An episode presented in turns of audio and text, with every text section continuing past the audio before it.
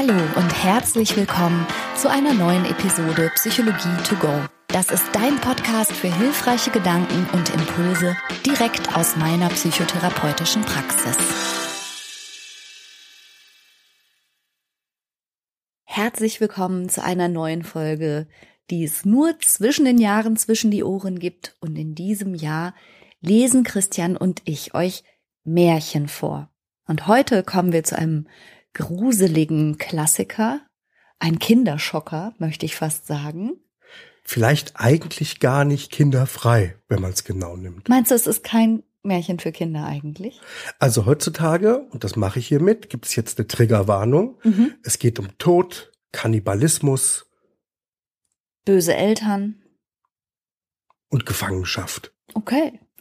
Es geht um das Märchen Hänsel und Gretel, und zwar lese ich das jetzt vor in der Fassung von 1812 und unsere Hörerin und Sisukursi-Teilnehmerin Karina hat übrigens auch nochmal darauf hingewiesen, völlig zu Recht, dass ja die Gebrüder Grimm die Märchen nicht erfunden haben, sondern nur gesammelt und aufgeschrieben, und dass es Zeitgenossen gab und vor allen Dingen Zeitgenössinnen, die als Märchenerzählerinnen bekannt waren. Und wenn überhaupt, dann geht die Urheberschaft natürlich dann auf die Erzähler und Erzählerinnen zurück. Aber wie das bei Märchen so ist, das ist auch immer Volksmund und ganz viele Märchen lassen sich wirklich über Jahrhunderte zurückverfolgen und auch bestimmte Themen, die in Märchen immer wiederkehren, die gibt es wirklich schon seit Ewigkeiten. Ich finde es ganz interessant. Aber natürlich hat Karina recht, wenn sie sagt, die Gebrüder Grimm haben eigentlich nichts gemacht, außer hinschreiben. Und ein bisschen in Form bringen. Und sogar über die Dauer der Zeit das eine oder andere noch inhaltlich ein bisschen anpassen an die Bedürfnisse von Hausmärchen. Mhm. Ganz spannend ist es, das gilt übrigens auch für Hänsel und Gretel, dass sich viele Märchen in leichter Abwandlung weit über verschiedene Ländergrenzen hinweg finden. So gibt es Hänsel und Gretel sogar in Madagaskar. Wirklich? Ja. Also das Thema von zwei verstoßenen Geschwisterkindern oder was findet sich da? Also die werden ja nicht ein Lebkuchenhäuschen entdecken. Das, doch, doch, doch, diese, diese Art von Zuckerhäuschen. Ja? Äh, ja, das gibt's wohl öfter. Das können auch Eierkuchenhäuser sein oder sowas. Ach, interessant. Ja. Und am Ende unserer ersten Märchenfolge hatten wir ja versprochen, dass ich das vorlesen werde. Wenn wir nicht gestorben sind, dann lese ich das Märchen vor. Jetzt sind wir nicht gestorben, aber mich hat eine ganz schöne, mich hat eine ganz schöne äh, Erkältung erwischt. Und damit das Märchen sich mal noch schön anhört und ihr nicht von meiner verrotzten Stimme angenervt seid, Franka, würdest du es vorlesen? Ja, ich lese das vor. Sehr gerne. Ich äh, mach gerade noch schnell den Kamin an. Setzt du dich schon mal in den Schaukelstuhl? Ach, guck mal, da kommt die Katze. Ach. Ja, die Vorlesekatze, die wir uns jetzt schnurrend noch auf unseren Schoß nehmen. Jetzt schlage ich das Märchenbuch auf und ich lese Hänsel und Gretel. Vor einem großen Walde wohnte ein armer Holzhacker. Der hatte nichts zu beißen und zu brechen und kaum das tägliche Brot für seine Frau und seine zwei Kinder, Hänsel und Gretel. Einmal konnte er auch das nicht mehr schaffen und wusste sich nicht zu helfen in seiner Not. Wie er abends vor Sorge sich im Bett herumwälzte, da sagte seine Frau zu ihm, Höre, Mann, morgen früh nimm die beiden Kinder, gib jedem noch ein Stück Brot, dann führ sie hinaus in den Wald, mitten inne, wo er am dicksten ist, da mach ihnen ein Feuer an und dann geh weg, lass sie dort, wir können sie nicht länger ernähren. Nein, Frau, sagte der Mann, das kann ich nicht über mein Herz bringen, meine eigenen lieben Kinder zu den wilden Tieren zu führen, die sie bald in dem Wald zerreißen würden. Wenn du das nicht tust, sprach die Frau, so müssen wir alle miteinander Hungers sterben. Da ließ sie ihm keine Ruhe, bis er Ja sagte. Die zwei Kinder waren auch noch wach von Hunger und hatten alles gehört, was die Mutter zum Vater gesagt hatte. Gretel dachte, nun ist es um mich geschehen und fing erbärmlich an zu weinen. Hänsel aber sprach, sei still, Gretel, und gräm dich nicht, ich will uns helfen. Damit stieg er auf, zog sein Röcklein an, machte die Untertüre auf und schlich hinaus. Da schien der Mond hell und die weißen Rieselsteine glänzten wie lauter Batzen. Hänsel bückte sich und machte sich sein ganzes Rocktäschlein voll davon, so viel nur hinein wollten. Dann ging er zurück ins Haus. Tröste dich, Gretel, und schlaf nur ruhig, legte sich wieder ins Bett und schlief ein. Morgens früh, ehe die Sonne noch aufgegangen war, kam die Mutter und weckte sie alle beide. Steht auf, ihr Kinder, wir wollen in den Wald gehen. Da habt ihr jedes ein Stücklein Brot, aber haltet's zu Rate und hebt's euch für den Mittag auf. Gretel nahm das Brot unter die Schürze, weil Hänsel die Steine in der Tasche hatte. Dann machten sie sich auf den Weg in den Wald hinein. Wie sie ein Weilchen gegangen waren, stand Hänsel still und guckte nach dem Haus zurück. Bald darauf wieder und immer wieder. Der Vater sprach, Hänsel, was guckst du zurück und hältst dich auf? Hab acht und marschier zu. Ach, Vater, ich seh nach meinem weißen Kätzchen, das sitzt dort oben auf dem Dach und will mir Ade sagen. Die Mutter sprach, Ei, na, das ist dein Kätzchen nicht, das ist die Morgensonne, die auf den Schornstein scheint. Hänsel aber hatte nicht nach dem Kätzchen gesehen, sondern immer einen von den blanken Kieselsteinen aus seiner Tasche auf den Weg geworfen. Wie sie mitten in den Wald gekommen waren, sprach der Vater, Nun sammelt Holz, ihr Kinder, ich will ein Feuer anmachen, dass wir nicht frieren. Hänsel und Gretel trugen Reisig zusammen, einen kleinen Berg hoch. Da steckten sie es an, und wie die Flamme recht groß brannte, sagte die Mutter Nun legt euch ans Feuer und schlaft. Wir wollen in dem Wald das Holz fällen, wartet, bis wir wiederkommen und euch abholen. Hänsel und Gretel saßen an dem Feuer bis Mittag. Da aß jedes sein Stücklein Brot und dann wieder bis an den Abend, aber Vater und Mutter blieben aus, und niemand wollte kommen und sie abholen. Wie es nun finstere Nacht wurde, fing Gretel an zu weinen. Hänsel aber sprach, Wart nur ein Weilchen, bis der Mond aufgegangen ist. Und als der Mond aufgegangen war, fasste er die Gretel bei der Hand, da lagen die Kieselsteine wie neu geschlagene Batzen und schimmerten und zeigten ihnen den Weg. Da gingen sie die ganze Nacht durch, und wie es Morgen war, kamen sie wieder bei ihres Vaters Haus an. Der Vater freute sich von Herzen, als er seine Kinder wiedersah, denn er hatte sie ungern allein gelassen. Die Mutter stellte sich auch, als wenn sie sich freute, Heimlich aber war sie bös. Nicht lange danach war wieder kein Brot im Hause und Hänsel und Gretel hörten, wie abends die Mutter zum Vater sagte, Einmal haben die Kinder den Weg zurückgefunden und da habe ich's gut sein lassen. Aber jetzt ist wieder nichts als nur noch ein halber Leib Brot im Haus. Du musst sie morgen tiefer in den Wald führen, dass sie nicht wieder heimkommen können. Es ist sonst keine Hilfe für uns mehr. Dem Mann fiel's schwer aufs Herz und er gedachte, es wäre doch besser, wenn du den letzten Bissen mit deinen Kindern teiltest. Weil er es aber einmal getan hatte, so durfte er nicht Nein sagen. Hänsel und Gretel hörten das Gespräch der Eltern. Hänsel stand auf und wollte wieder Kieselsteine auflesen, wie er aber an die Türe kam, da hatte sie die Mutter zugeschlossen. Doch tröstete er die Gretel und sprach Schlaf nur, lieb Gretel, der liebe Gott wird uns schon helfen. Morgens früh erhielten sie ihr Stücklein Brot, noch kleiner als das vorige Mal. Auf dem Wege bröckelte es Hänsel in der Tasche, stand oft still und warf ein Bröcklein an die Erde. Was bleibst du immer stehen, Hänsel, und guckst dich um, sagte der Vater. Geh deiner Wege. Ach, ich seh nach meinem Täubchen, das sitzt auf dem Dach und will mir Ade sagen. Du Narr, sagte die Mutter, das ist dein Täubchen nicht, das ist die Morgensonne, die auf dem Schornstein oben scheint. Hänsel aber zerbröckelte all sein Brot und warf die Bröcklein auf den Weg. Die Mutter führte sie noch tiefer in den Wald hinein, wo sie ihr Lebtag nicht gewesen waren. Da sollten sie wieder einschlafen bei einem großen Feuer, und abends wollten die Eltern kommen und sie abholen. Zu Mittag teilte Gretel ihr Brot mit Hänsel, weil der seins all auf den Weg gestreut. Der Mittag verging und der Abend verging, aber niemand kam zu den armen Kindern. Hänsel tröstete die Gretel und sagte, Wart, wenn der Mond aufgeht, dann sehe ich die Bröcklein Brot, die ich ausgestreut habe. Die zeigen uns den Weg nach Haus. Der Mond ging auf, wie aber Hänsel nach den Bröcklein sah, da waren sie weg. Die viel tausend Vöglein in dem Wald, die hatten sie gefunden und aufgepickt. Hänsel meinte doch den Weg nach Hause zu finden und zog die Gretel mit sich aber sie verirrten sich bald in der großen Wildnis und gingen die Nacht und den ganzen Tag, da schliefen sie vor Müdigkeit ein, und gingen noch einen Tag, aber sie kamen nicht aus dem Wald heraus und waren so hungrig, denn sie hatten nichts zu essen als ein paar kleine Bärlein, die auf der Erde standen. Am dritten Tage gingen sie wieder bis zu Mittag. Da kamen sie an ein Häuslein, das war ganz aus Brot gebaut und war mit Kuchen gedeckt, und die Fenster waren von hellem Zucker. Da wollen wir uns niedersetzen und uns satt essen, sagte Hänsel. Ich will vom Dach essen, isst du vom Fenster, Gretel, das ist fein süß für dich.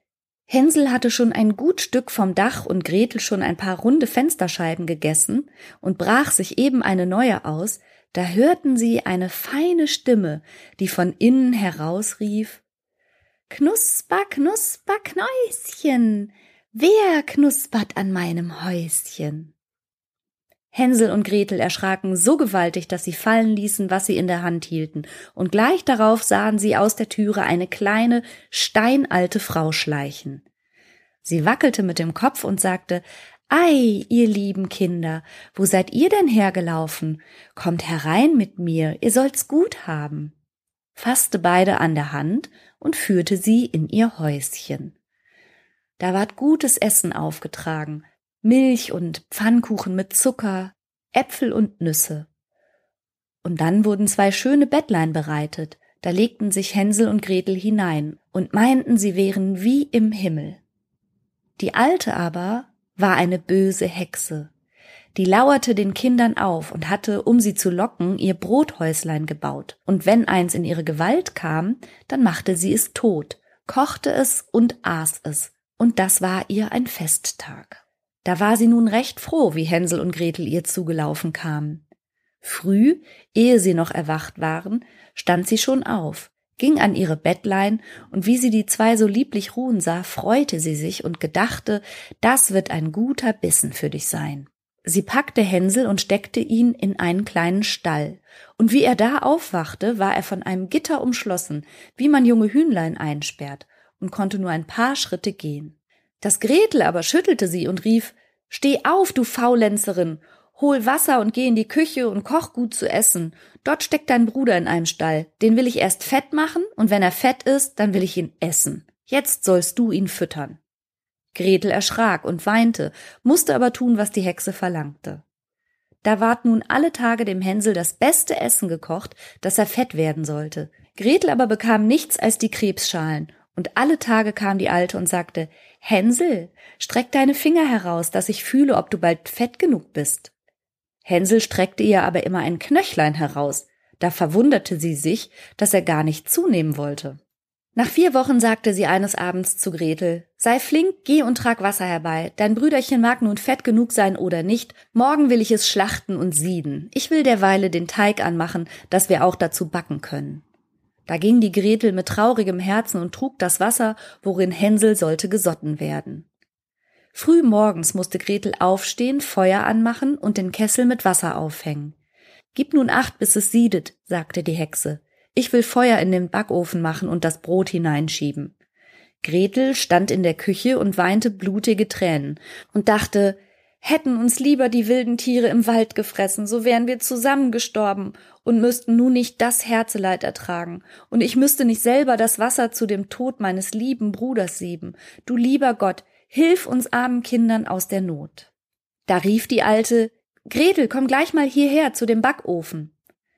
Wie Gretel kam, sagte sie, Guck hinein, ob das Brot schon hübsch braun und gar ist. Meine Augen sind schwach, ich kann nicht so weit sehen, und wenn du es auch nicht kannst, so setz dich auf das Brett, so will ich dich hineinschieben, da kannst du dann herumgehen und nachsehen. Wenn aber Gretel darin war, da wollte sie zumachen, und Gretel sollte in dem heißen Ofen backen, und sie wollte es auch aufessen. Das dachte die böse Hexe, und darum hatte sie das Gretel gerufen. Gott gab es aber Gretel ein, und sie sagte, ich weiß nicht, wie ich das anfangen soll, zeig mir es erst, setz dich drauf, und ich will dich hineinschieben und die Alte setzte sich auf das Brett, und weil sie leicht war, schob sie Gretel hinein, so weit sie konnte, und dann machte sie geschwind die Tür zu und steckte den eisernen Riegel vor. Da fing die Alte an, in dem heißen Backofen zu schreien und zu jammern. Gretel aber lief fort, und sie musste elendiglich verbrennen. Und Gretel lief zum Hänsel, machte ihm sein Türchen auf, und Hänsel sprang heraus, und sie küssten sich einander und waren froh. Das ganze Häuschen war voll von Edelgesteinen und Perlen. Davon füllten sie ihre Taschen, gingen fort und fanden den Weg nach Haus. Der Vater freute sich, als er sie wiedersah. Er hatte keinen vergnügten Tag gehabt, seit seine Kinder fort waren, und ward nun ein reicher Mann. Die Mutter aber war gestorben. Sehr schön. Das war das Märchen von Hänsel und Gretel und irgendwie anders, als ich es in Erinnerung hatte. Und das ist ganz logisch, weil es gibt verschiedene Versionen. Das ist die ursprünglichste, älteste von den Gebrüdern Grimm aufgeschriebene Version. In den danach folgenden wird aus der Mutter aber eine Stiefmutter. Mhm. In anderen Versionen kommt dann noch ein weißes Entlein dazu. Das weiße Entlein bringt sie über einen Fluss, der Mhm. für die Kinder beim Rückweg unüberwindbar scheint. Da, nee, das kenne ich nicht. Aber wie du sagst, in meiner Erinnerung war es natürlich das böse Stiefmuttermotiv. Ja. Vor allen Dingen bei Hänsel und Gretel. Und jetzt in der Urfassung ist es wirklich die Mutter, die ihre Kinder verstößt. Ja. Uh, grausam. Es gibt auch noch eine Version, wo die Kinder Edelsteine oder Perlen von den Vöglein bekommen. Wo die nicht im Haus rumlagen, sondern sie bekommen sie von den Vöglein als Dank für die Brotkrumen, Ah. die sie gestreut haben. Das klappt übrigens wirklich, ne? Wenn du Elstern fütterst, fangen die irgendwann an und bringen dir dafür Sachen, die sie sammeln. Silber oder Gummiringe oder sowas. Kann man die auch auf Geldscheine trainieren? Möchtest du das probieren? Das wäre vielleicht ein schönes Hobby. Meine Mutter hatte mal eine Elster. Aber das geht jetzt völlig weg Völlig vom zurück. Thema. Aber die hat ihr Silberlöffel und sowas gebracht. Der Wahnsinn. Mhm.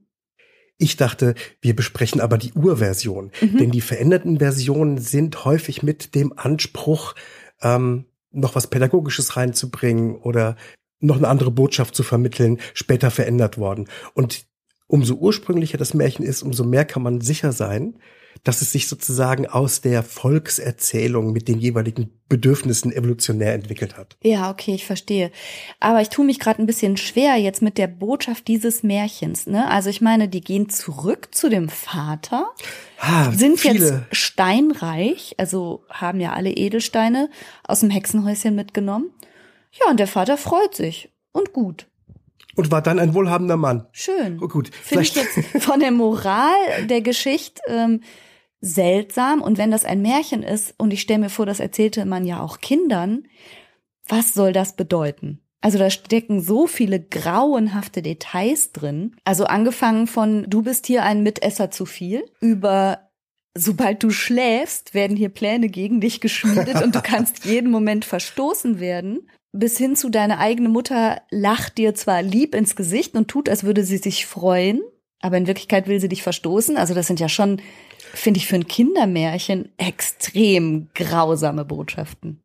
Naja, äh, Märchen, speziell Volksmärchen, die transportieren häufig menschheitsgeschichtliche Tabus, Mhm. Tabuthemen. Und sie haben eine tatsächliche moralische Botschaft. Und sie haben sie übrigens nicht nur an Kinder. Das ist ein Missverständnis. Kinder kriegen sie zwar erzählt und äh, sollen sie auch irgendwie kindlich aufnehmen, aber jemand muss es ja erzählen. Na, also stell dir vor, die Eltern lesen vor, die Eltern erzählen die Märchen und in Wirklichkeit, glaube ich, sind diese Art Geschichten hunderte Jahre und tausend Jahre zuvor so an den Lagerfeuern erzählt worden. Das hören auch Erwachsene. Und da ist Ja. nicht nur Botschaft für Kinder drinne. Nee, ich glaube, in Wirklichkeit ist das so der direkte Vorläufer von so True Crime Formaten. Also, ja, Ja. glaube ich wirklich. Ich glaube, es geht darum, sich in einer sicheren und gemütlichen Atmosphäre, so wie wir hier am Kaminfeuer mit unseren Schaukelstühlen und der schnurrenden Katze, gleichzeitig aus dieser Sicherheit heraus ein bisschen zu gruseln. Ja, Also sich mit unangenehmen Emotionen zu konfrontieren und aber die richtigen Schlüsse daraus zu ziehen für eventuelle echte Handlungen im Leben. Ja, irgendwie so. Also ich glaube, da, da gibt's ein menschliches Bedürfnis danach. Ja, kannst du dich erinnern? Ich zitiere ja gerne Terry Pratchett, wenn ich Mhm. sage, wir sind narrative Affen. Mhm. Das heißt, wir leben mit Geschichten. Wir glauben häufig genug auch, dass die Welt nach Geschichten funktioniert. Und äh, ich kann das für mich sehr sagen, diese Idee von, man muss dem Löwen den Splitter äh, aus der Pfote ziehen und dann wird er dir irgendwann helfen und alles wird gut. So ist tatsächlich auch so ganz groben, wie mein Geist funktioniert. Bei vielen. Naiv? Ja, es ist ein Stück naiv, aber man baut sich ja auch die Welt so. Also es gibt in Märchen ja aber üblicherweise eine klare Verteilung, gut und böse. Und der Böse bekommt auch in der Regel, was er verdient. Jetzt in dieser Fassung von Hänsel und Gretel, muss ich sagen, finde ich es aber gar nicht so klar. Also es ist schon die treibende Kraft, die böse Mutter. Aber sie bekommt in dem Sinne keine Strafe, sondern am Ende des Märchens heißt es einfach, ja, die war äh, gestorben. Also man hört nichts von Rache oder Bestrafung. Und der Vater, der ist ja immerhin zweimal gemacht hat, seine Kinder in den Wald zu führen, beim zweiten Mal mit der etwas kruden Argumentation, ja gut, jetzt habe ich es schon einmal gemacht, jetzt kann ich ja beim zweiten Mal nicht Nein sagen. Ha. Was ja keine Begründung für gar nichts ist. Also auch der Vater war doch aktiv daran beteiligt, seine Kinder dem Tod auszusetzen und den wilden Tieren. Das war ihm bewusst und er hat es in Kauf genommen. Und dann wird zwar gesagt, na, er hatte seitdem keinen glücklichen Tag mehr. Ja, das will ich auch hoffen. Und dennoch kehren die Kinder zu ihm zurück. Sie sind ja jetzt reich. Sie hätten auch alles andere machen können. Also ich finde es ein bisschen verworren. Also für meinen Märchengeschmack sind mir hier die Grenzen zwischen gut und böse und Belohnung und Bestrafung nicht deutlich genug. Das ist wahr und auch das bildet, wenn man so will, ein Stück weit die Welt ab. Mhm. Ähm, es gibt eine ganze Reihe Versuche, dieses Märchen äh, psychologisch oder sozialkritisch oder äh, psychoanalytisch zu deuten. Man kann auch eine Geschlechterdeutung oder Interpretation des Märchens anbringen, sage ich gleich was zu. Mhm. Und es stecken tatsächlich ein paar Phänomene drin, die wir ja auch kennen. Das heißt, die Rückkehr zum Täter ja. ist etwas, was es auch in der heutigen Welt häufig gibt. Ja, das Und es passiert ja im Märchen gleich zweimal. Also, mhm.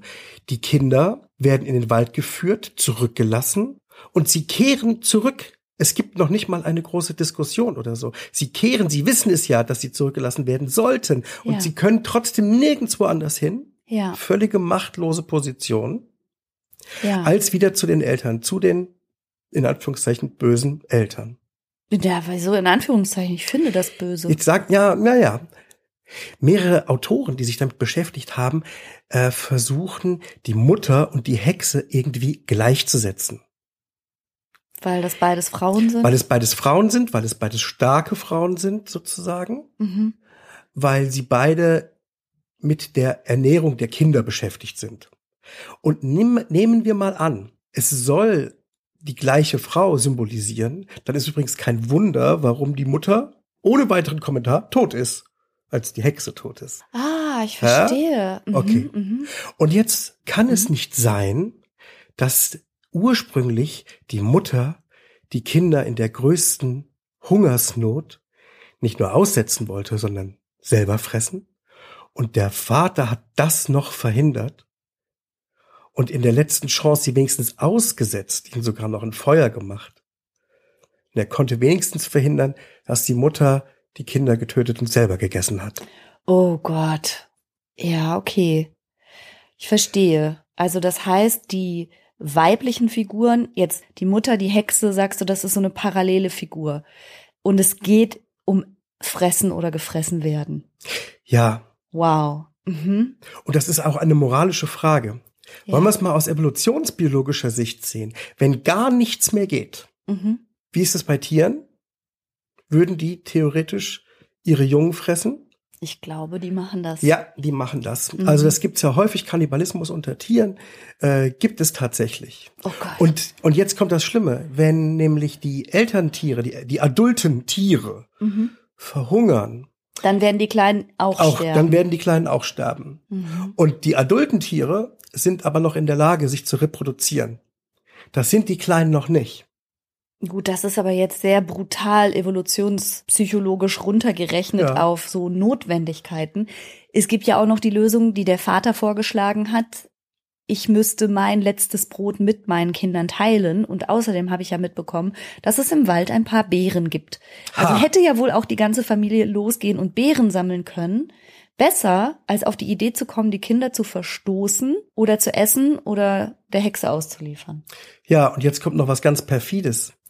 Die Kinder kommen ja nach dem ersten Aussetzen zurück Und dann gibt's Und wieder dann geht's Brot. wieder, das scheint wieder zu gehen. Habe ich auch gedacht. Da, war nur ne? ein phasischer Verlauf. Und dann dürfen sie so lange bleiben, bis die nächste schlechte Phase kommt. Und wieder sagt die Mutter, ne, guck mal, wir haben nur noch ein halbes Laib Brot. Also, Ziemlich fies. ja, total. Also wirklich, wirklich gruseliges Märchen. Es gibt Berichte aus dem Dreißigjährigen Krieg, der ja Anfang des 17. Jahrhunderts, also 1618 begann, ähm, mit großen Grausamkeiten und auch über Kannibalismus. Ja, wirklich. Ja, ja. Mhm. Also meinst du, vor diesem Hintergrund haben die Kinder womöglich um die Zeit des Dreißigjährigen Krieges, die das erzählt bekommen haben, das irgendwie nachvollziehbar gefunden? Naja, wenn kein Brot mehr da ist, Dann könnte dir das blühen. dann könnte dir das blühen. Ja. Wow. Die moralische Verurteilung in diesem Märchen ist also gar nicht absolut. Es ist Mhm. mehr erklärt, ohne dass tatsächlicherweise ein Urteil gesprochen wurde. Das Urteil wurde gesprochen sehr über die Hexe, also über das, über den Kannibalismus. Mhm. Das Urteil wurde nicht gesprochen über das Verstoßen. Nee, ne? Mutter und Vater werden nicht bestraft, aber die, die kannibalistische Hexe, die schon. Ja. So, das macht man nur wirklich nicht. Oh Gott. Es ist Also aber, das geht zu weit. Verstoßt eure Kinder, aber esst sie nicht. mhm, okay. Die Botschaft ist angekommen. In einem Nebensatz gibt es einen ganz schönen Hinweis übrigens auch, wie Menschen funktionieren. Der Vater hatte einmal Ja gesagt Mhm. und kann es nicht mehr rückgängig machen. Er Bin muss ich auch direkt drüber gestolpert, Ne? gerade beim Lesen. Also als sei das so, als könnte man im Nachhinein, selbst wenn man zu etwas einmal Ja gesagt hat, das nicht revidieren oder korrigieren oder sagen, das war ein Irrtum, ein Fehler, es tut mir leid. Das mache ich nie wieder, sondern er sagt, nee, wenn man einmal Ja gesagt hat, dann kann man da zu der gleichen Sache ja nicht plötzlich Nein sagen. Na, und die meisten, ja, aber die meisten Leute benutzen das immer noch. Was? Hast dich jetzt, ja. Wer A sagt, muss auch B sagen. Ja, aber das, äh, das wissen wir doch seit Bert Brecht, dass das genau, nicht dass das stimmt. nicht stimmt. Aber das ist eine äh, geistige Hochleistung, zu der man sich erstmal bewegen muss. Okay. Ja, bei den meisten Menschen ist festgeschrieben, dass, wenn man es einmal so gemacht hat, man sich auch dran halten muss. Verstehe. Mhm. Aber uns begegnet das durchaus im Alltag. Wir haben viele Klienten oder wir haben das natürlich auch selber, die über Entscheidungsschwierigkeiten berichten, sich für etwas nicht entscheiden können, denen nicht klar ist, dass man nach der Entscheidung einfach auch wieder sagen kann, nö, nehme ich zurück. Ja, oder das war doof. Oder Genau. es tut mir leid. Denn viele Sachen sind rückgängig zu machen. Ja. Aber irgendetwas in uns will es nicht so zulassen. Ja, da muss ich an Macbeth denken, an Shakespeare. Ach, ist egal. Führt auch zu weit. ich schweife ab.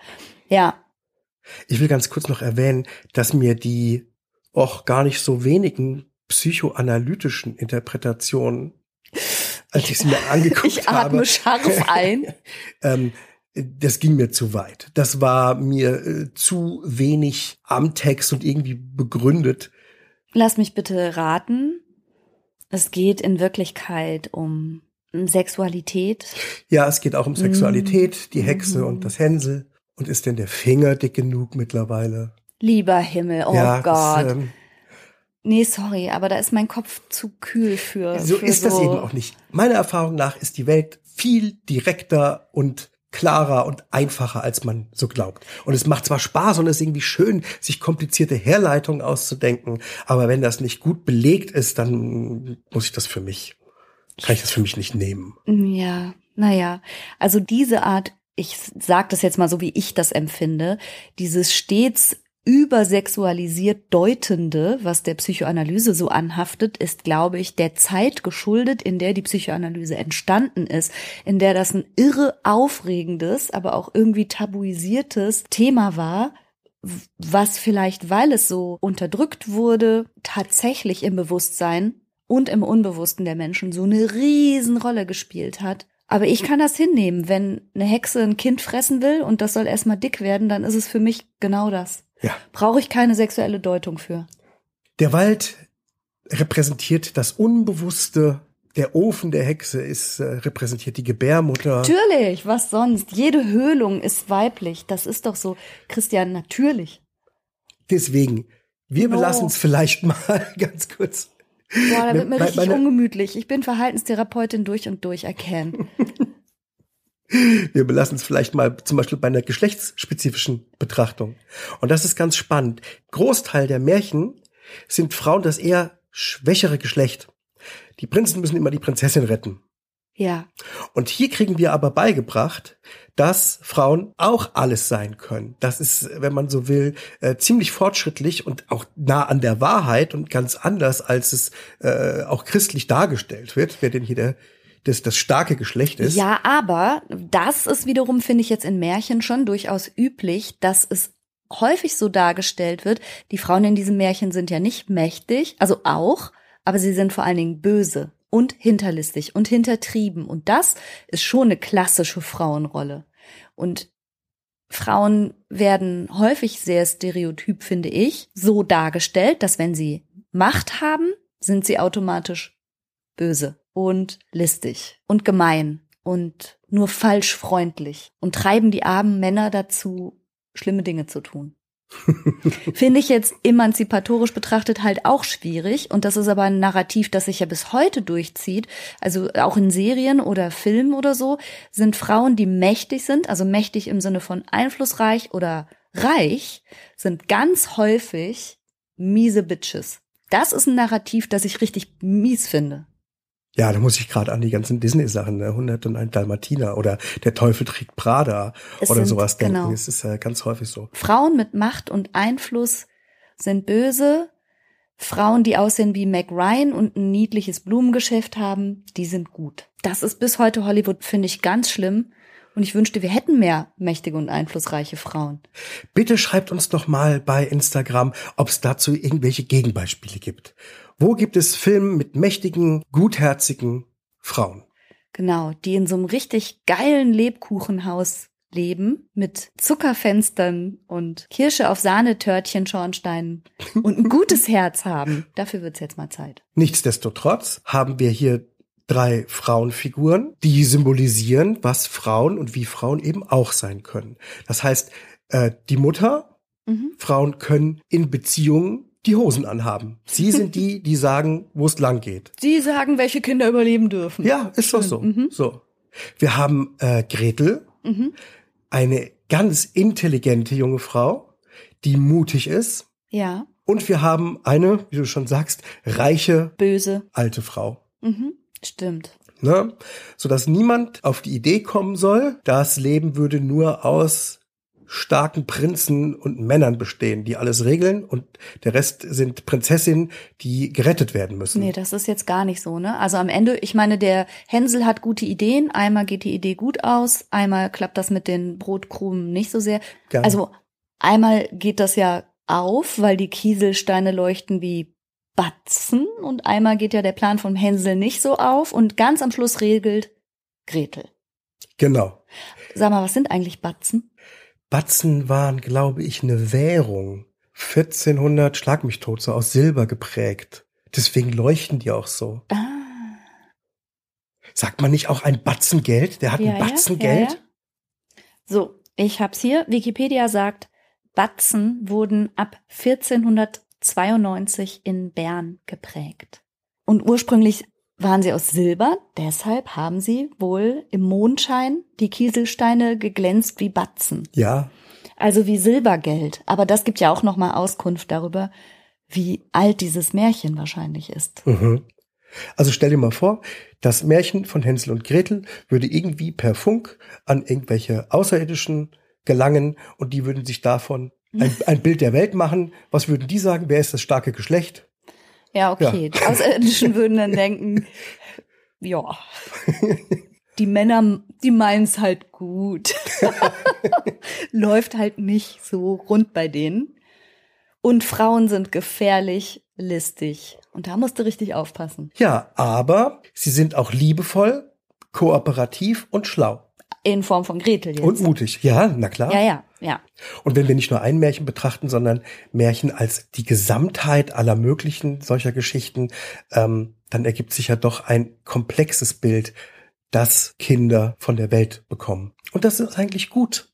Das ist gut. Das ist fortschrittlicher als in den 50er Jahren zum Beispiel. Ja, allerdings, okay? ja, ja, ja. Und das will ich nochmal sagen, es ist ja nicht nur für Kinder. Es ist immer auch für die Erwachsenen, die die Geschichten mithören und das lesen. Was das Märchen in jedem Fall behandelt, das ist ja eine Urangst von Kindern. Und zwar von den Eltern verlassen zu sein. Ja, das stimmt. Und das ist ja etwas, womit im schlimmsten Fall heute noch in der Erziehung sozusagen manipuliert und gespielt wird, dass man Kinder mit Liebesentzug bedroht oder mit Verstoßen bedroht. Ne? Sowas wie, wenn du jetzt nicht kommst, geht die Mama weg, ich zähle bis drei. Das spielt ja genau mit der Angst von Kindern verlassen zu werden, weil wir, glaube ich, instinktiv wissen, egal wie klein wir sind, wenn wir verlassen werden von den Erwachsenen, die sich um uns kümmern müssen, dann ist das faktisch unser Todesurteil. Dann ist es wie im genau. tiefsten Wald den wilden Tieren überlassen zu werden, genau. weil wir als Menschen so sind, dass wir ohne erwachsene Bezugspersonen gar nicht zurechtkommen. Und jetzt setzt das Märchen aber etwas entgegen, und zwar eine Entwicklung. Das heißt, die Kinder versuchen es, sie laufen los, Gretel will verzweifelt sein, aber Hänsel sagt, komm, komm mit, mhm. wir versuchen es und sie treffen ihre eigenen Entscheidungen, sie treffen eigene kluge Entscheidungen und sie wehren sich gegen zu böse Erwachsene in Form der Hexe. Mhm. Sie machen eine eigene Entwicklung durch. Sie übernehmen für sich selber Verantwortung und lernen dadurch sozusagen was. Also es ist auch eine, eine Botschaft von, wenn du dich nicht verlassen kannst, werd selber aktiv. Also schon auch sowas wie Trauschau wem, ne? Die Hexe ist ja zunächst freundlich, lockt sie ins Haus, bereitet ihnen ein Bettchen, sie können sich endlich satt essen und es ermuntert ja schon, misstrauisch zu bleiben. Das und Märchen ermuntert dazu, ja, das machen wir genau. ja heute noch. Und sich nicht darauf zu verlassen, dass jetzt da eine erwachsene Fürsorgeperson nahtlos einspringt und es besser macht als die Eltern, sondern es sagt, kümmert euch lieber um euch selbst. Genau. Und zwar, jetzt wieder was Schönes, kooperativ. Mhm. Ja, es ist ja ein Junge und ein Mädchen, die sich gegenseitig helfen und damit in, im Grunde genommen mächtiger werden als ein Erwachsener, als ein mächtiger Erwachsener. Ja. Und die selber zu Dingen in der Lage sind. Im Trauma verbunden. Ja, auch. Also der Rat des Märchens lautet unter anderem, sei aktiv, kooperiere und lass es dir nicht gefallen. Mhm, mh. Und das ist doch wahrscheinlich etwas, was bei zuhörenden Kindern durchaus hängen bleibt. Ja, und sogar wirst du dadurch richtig reich. Also genau. sie finden ja Edelsteine und es nimmt ja für sie eine sehr gute Wendung. Ja, genau. Mhm. Okay. Und jetzt mal wieder eine von meinen bisschen steilen Thesen. In Version 1 ist ja noch die Mutter diejenige, die die Kinder verstößt. Mhm. In der späteren Version die Stiefmutter. Wenn ich das beides zusammenwurschtel, dann könnte es ja sein, dass Hänsel und Gretel nicht Geschwister, sondern Halbgeschwister sind. Mhm. Und vielleicht ist es auch ein Rat, sich als Halbgeschwister gut zusammenzutun ja. und kooperativ miteinander zu sein. Und zu versuchen, dass keine Konkurrenzsituation in so einer zusammengewürfelten Familie untereinander entsteht. Ja, also dieses äh, Patchwork, Stiefeltern, Stiefgeschwister-Thema, das kommt ja in mehreren Märchen vor, auch im Aschenputtel zum Beispiel. Ja, das gab's einfach auch tatsächlich oft. Ja, das, das gab's oft, mir. weil einfach die Sterblichkeit so hoch war. Ja, verstehe. Also war das durchaus ein späterer pädagogischer Move aus der Mutter eine Stiefmutter zu machen, weil es dem Märchen noch eine etwas andere Konnotation gibt. Stiefmütter haben ungerechterweise, aber immer schon als Projektionsfläche ja auch für das Böse gedient.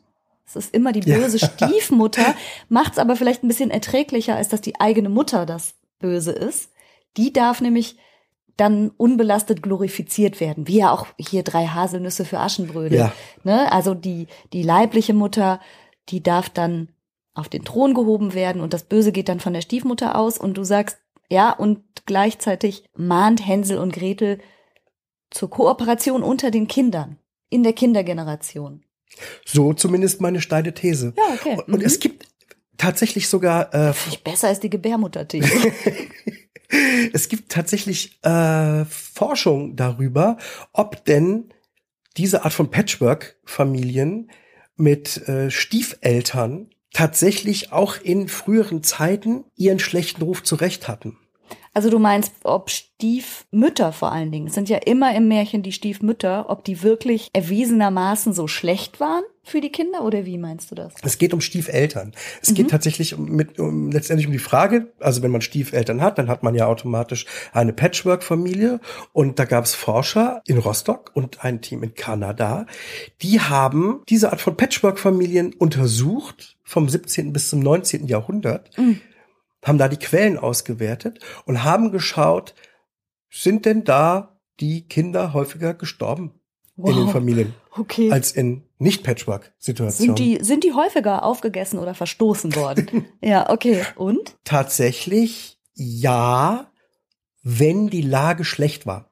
Wenn die wirtschaftliche Lage schlecht war, dann haben Stiefeltern einen negativen Einfluss offensichtlich auf die leiblichen Kinder der Ursprungsfamilie gehabt. Wow. Die sind häufiger verstorben. Wirklich? Ja. Also die Erweiterung des Märchens, dass es nicht mehr die Mutter, sondern die Stiefmutter war, war möglicherweise sowas wie eine reale Beobachtung aus dem echten Leben des 16., 17. Jahrhunderts, dass in Patchwork-Familien die Kinder, die nicht leiblichen Kinder, schlechter behandelt werden? Nur wenn die ja, die Zeiten waren ja schlecht. Wir haben ja gerade gesagt, das nicht zum Beispiel überall, war der 30-jährige Deswegen Krieg. konnte man ja so gut ja, okay. Kanada vergleichen. Ah. Denn da waren die Bedingungen gut, das konnte prosperieren und da haben die Halbgeschwister sehr gut miteinander zusammengearbeitet mhm. und man konnte überhaupt keinen äh, Unterschied sehen. Und die Fürsorge der Stiefeltern hat mit der biologischen Verwandtschaft nichts mehr zu tun gehabt, offensichtlich. Denn das war die Ursprungsidee. Die Idee ist, Stiefeltern behandeln ihre Stiefkinder schlechter, weil sie nicht die eigenen Gene haben. Das stimmt aber nur, wenn die wirtschaftlichen Umstände sehr schlecht sind. Genau, nur dann. Und ansonsten scheint es eher so zu sein, dass man Kultur vererbt und die eigene kulturelle Familie sozusagen nach vorne bringen will und auch die miteinander. Mhm. Und nur wenn es ums nackte Überleben geht, dann zieht man sozusagen die eigenen Kinder vor. Wow, dass es überhaupt solche Untersuchungen gibt, finde ich ja spannend. Man nennt das übrigens den Aschenputtel-Effekt. Und den gibt es sozusagen nicht in Wirklichkeit. Nicht. Nicht. Okay. Eine Botschaft enthält das Märchen noch, und zwar das Maß halten, eine gute Mitte zu finden.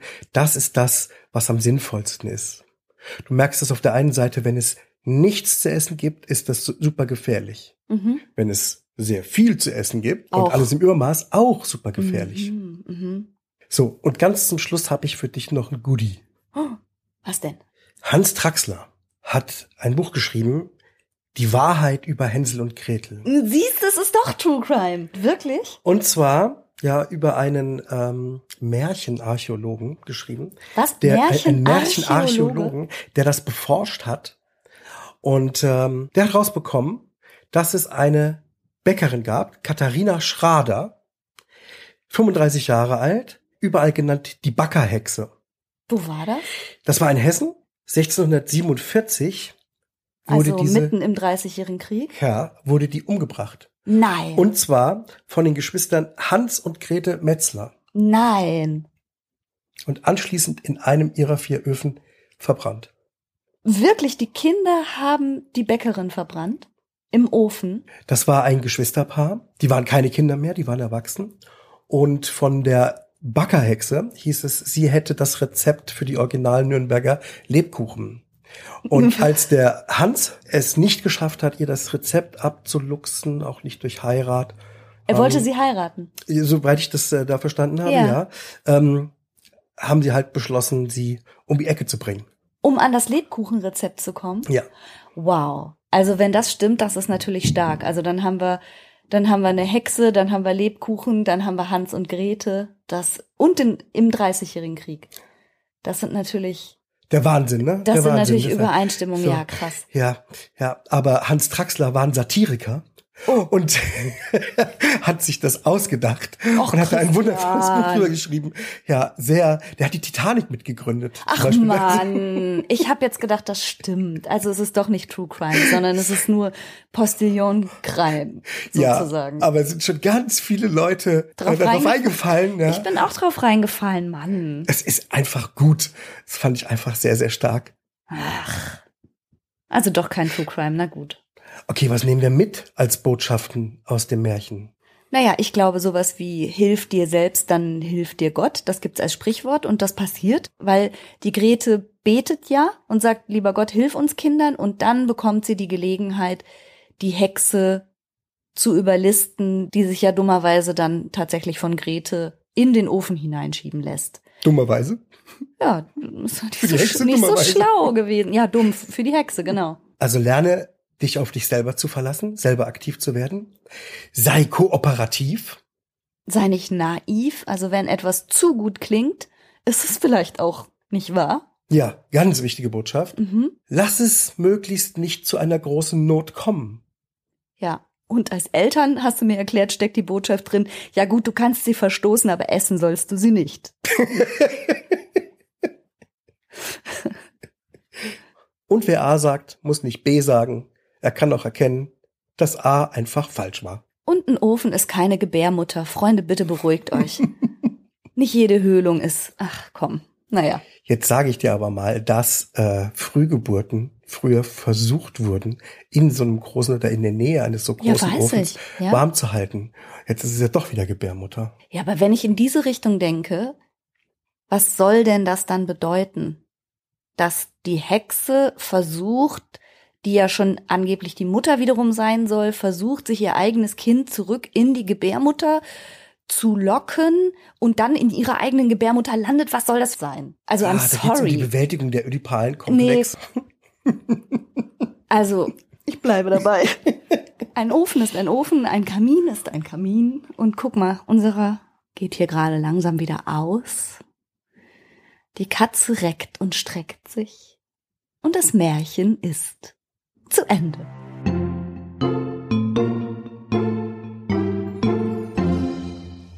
Und wenn wir nicht gestorben sind. Oder noch kranker oder werden. Noch kranker, dann gibt's morgen.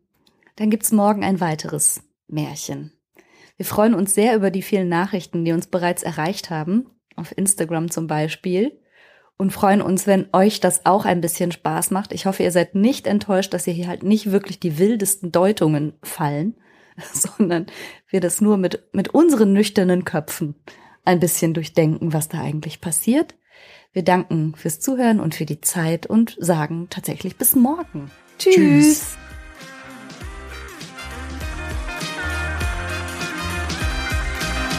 Das war's für heute. Ich hoffe, du konntest eine Menge frischer Gedanken für dich mitnehmen.